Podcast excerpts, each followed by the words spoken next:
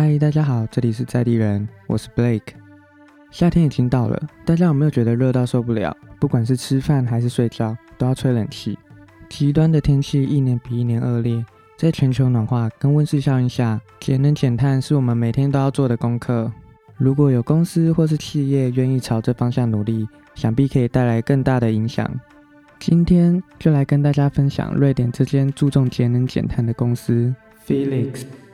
Felix 是瑞典知名的食品制造商，也是家喻户晓的国民品牌，有点像台湾的益美。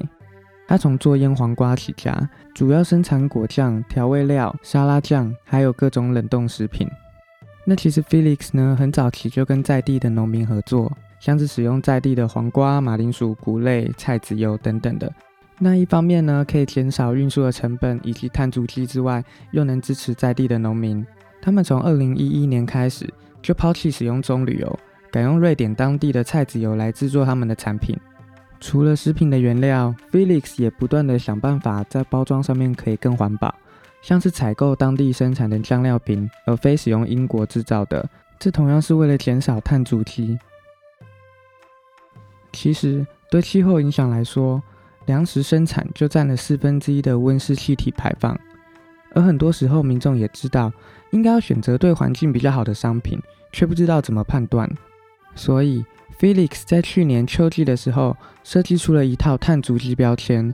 一碳排放量呢分别有绿色、草绿色、橘色跟棕色四种标识，再依据每项产品的碳排放量多寡去贴上相对应的标签。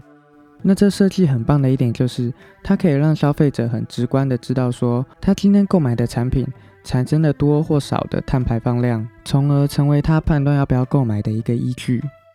想象你购买的时候看到这盒番茄上面的碳足迹标签是绿的，然后这个意大利面也是绿的，你就会知道这是碳排放量比较少的商品。而通常肉类所产生的温室气体是最多的，你可能会看到鸡肉上面贴着橘色的标签，心里想着它对环境可能没那么友善。然而转身看看后面那包瑞典肉丸，上面是棕色的标签。这时候你可能就会选择拿回刚刚那包鸡肉。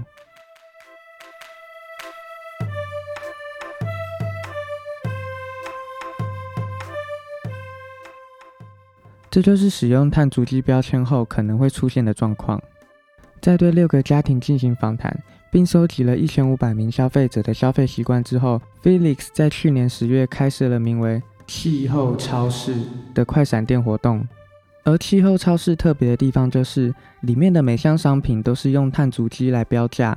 参与活动的消费者都会有一笔预算，可以买你接下来一个礼拜会用到的食材。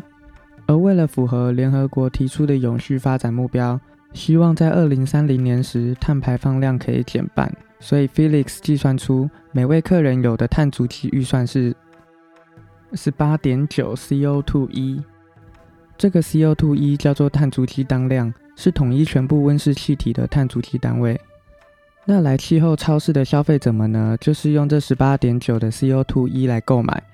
那像我们知道的番茄，它的标价就是零点一，那橘子是零点五，鸡肉的话落在二到三之间。转身看看那个牛肉，上面标着十四 CO2 一。等于说，如果你要买牛肉的话，你的预算就只剩下四点九，大概就是只能再买十颗橘子的量。但是你一整个礼拜不可能只吃牛肉跟水果，所以要怎么挑选食材才能符合你接下来一周能使用的碳排放量，就会是一个关卡。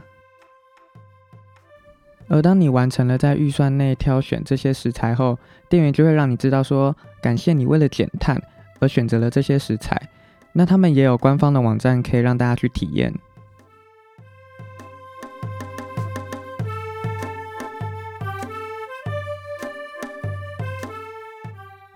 在这个快闪店的活动期间，平常卖最好的瑞典肉丸都还在架上，反而是其他取代性的食材销售一空。其实，无论是碳足迹标签或是气候超市，都是为了让消费者体验购物时考虑到碳足迹。以及你会为了减碳做出哪些反应？此外，Felix 的市场经理表示，他很兴奋可以看到消费者用 CO2 一为货币消费，并看看他们是否能保持在预算之内。他觉得这会让许多人大开眼界，看看你买了想要的东西后，还要如何选择你能负担的商品。气候超市这个快闪店的活动呢，受到三十多个国家报道，其中像是美国的 CNN 跟德国的每日新闻。在去年的十二月，受 PR Week Global Award 获选为二零二一年的年度最佳活动奖。那其实，在其他的国家也有提出类似的概念，像是德国的零售商 Penny 就预计将温室气体这一类的环境成本加到产品的售价上。这样一来，他们计算出肉类可能会上涨到三倍，而奶制品则翻了一倍。那在欧美呢，也有许多食品品牌跟餐饮业陆续标示出碳足迹标签或是低碳标章。我觉得这是台湾可以效仿的做法，让消费者们可以更直观的选择哪些产品是对环境友善的，让花出去的钱落实在节能减碳上。或许你常常为了要吃哪一种口味的蛋饼而烦恼，不如考虑看看哪一个口味对环境比较友善吧。